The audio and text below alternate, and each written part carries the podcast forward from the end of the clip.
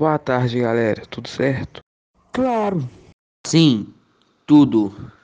Bom, podemos dar início ao nosso debate sobre Machado de Assis?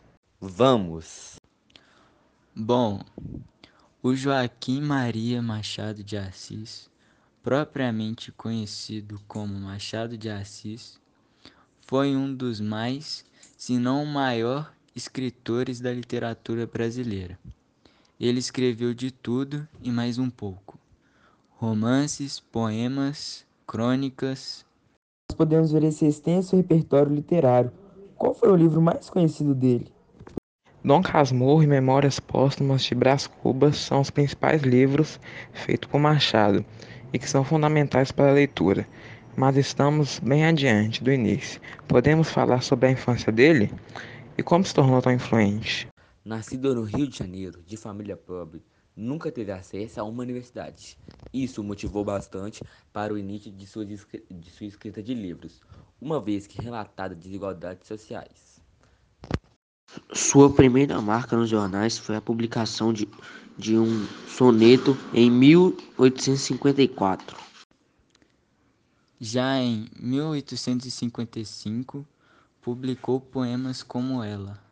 Com 17 anos, foi contratado pela imprensa nacional, ajudado por Manuel Antônio de Almeida, na qual incentivou a sua carreira literária. Machado de Assis estava, estava sendo tão influente que a corte de Dom Pedro II, em 1867, foi, nomeou, nomeou o diretor assistente do Diário Oficial.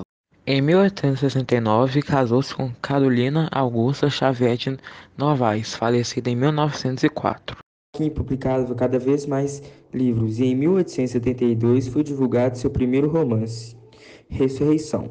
Em 1873 foi nomeado primeiro oficial da Secretaria de Estado do Ministério da Agricultura, Comercial e Obras Públicas. Em 1839 publicou um dos maiores clássicos da literatura brasileira, Memória de Postumas de Brás Cubas.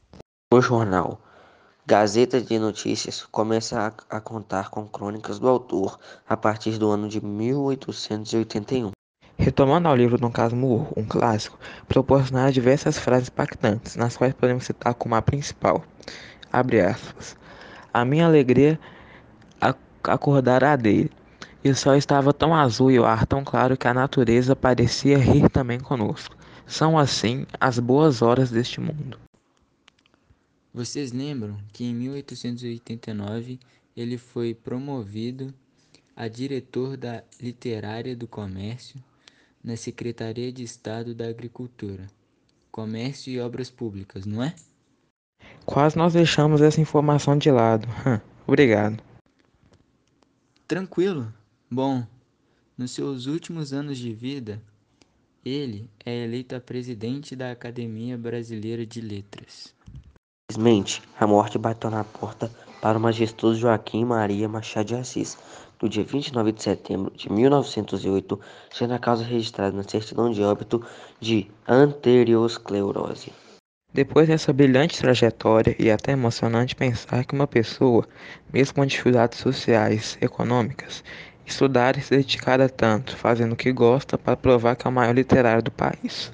Ele foi mas seu legado estava sempre presente, não só na literatura brasileira, e sim no mundo inteiro. Nunca é tarde para se dedicar a essa brilhante literatura, que nos proporciona vários aprendizados e acompanha toda a nossa vida escolar e social. Tamo junto, galera!